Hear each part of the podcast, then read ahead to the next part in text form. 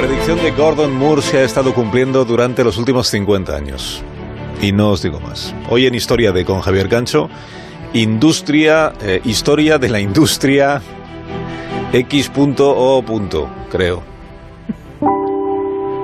Semiconductor unusual technology. By making things smaller, everything gets better at the same time. Gordon Moore fue pionero en la fabricación de microprocesadores para computadoras. En 1965 el ingeniero Moore dijo algo categórico que entonces causó bastante desconfianza.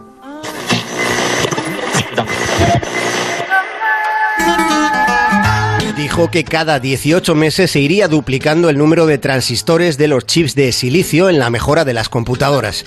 Esos transistores son claves en el funcionamiento de los ordenadores. Fue así como nació la llamada Ley Moore y a lo largo de más de 50 años su predicción ha ido confirmándose. Lo que él anticipó en el 65 fue el aumento exponencial de la potencia de la computación, lo que también significaba una disminución gradual de los costes. Hasta lo más menguante tiene un límite. En 50 años los transistores se han vuelto más y más pequeños, de modo que llegará un momento en el que su tamaño no podrá seguir disminuyendo. Pero ese problema ya tiene vislumbrada la solución. Es la denominada vía cuántica que está permitiendo procesar más información usando menos energía. Y luego está el grafeno, que es un material 40 veces más resistente que el diamante, siendo un poderoso conductor de electricidad. Ya se han hecho experimentos con transistores de grafeno que han funcionado mil veces más rápido que los de silicio que tenemos en nuestros ordenadores. Y no olvidemos los llamados chips vivientes, que están inspirados en el funcionamiento de las neuronas. El proyecto Cerebro Humano, que está financiado por la Unión Europea, se dedica a la investigación de nuevos algoritmos que puedan replicar el funcionamiento cerebral.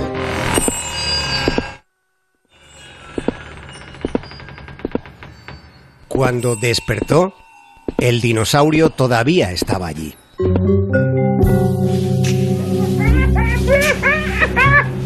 El escritor Augusto Monterroso consiguió con solo siete palabras, con 43 letras y mucho antes de que hubiera Twitter, consiguió elevar el cuento a la categoría de contenido mediático. Un cuento de siete palabras de 1959 que es un prodigio de comunicación. Y aunque no lo parezca, se trata de realismo llevado hasta sus últimas consecuencias. Que el personaje estuviera durmiendo solo incrementa la sensación en el lector de haberse perdido algo. ¿Qué es más inquietante, que aparezca un dinosaurio o lo que le haya sucedido al personaje mientras estaba dormido? A medida que se reflexiona sobre el trasfondo del relato surgen más interpretaciones, porque el peso de la narración recae en lo no dicho.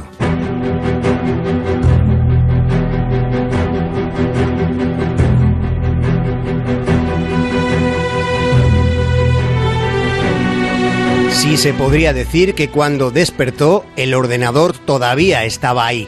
La revolución tecnológica afecta a la forma en que sentimos, en qué pensamos o nos comportamos. Pero además hay una diferencia crucial respecto al resto de revoluciones industriales. En las anteriores, la tecnología se utilizó para mejorar la producción. Pero ahora el gran cambio de la transformación digital incumbe a cada rincón del proceso desde el principio y hasta el final. El modelo de crecimiento va a estar condicionado por la inteligencia artificial, el big data, la ciberseguridad, la informática móvil, el blockchain. Es la integración digital, es el momento de la reinvención y todavía hay tiempo para subirse al tren y para poder mirar por la ventanilla cómo el dinosaurio se aleja a toda velocidad. Más de uno en Onda Cero. Un motero disfruta escuchando el sonido de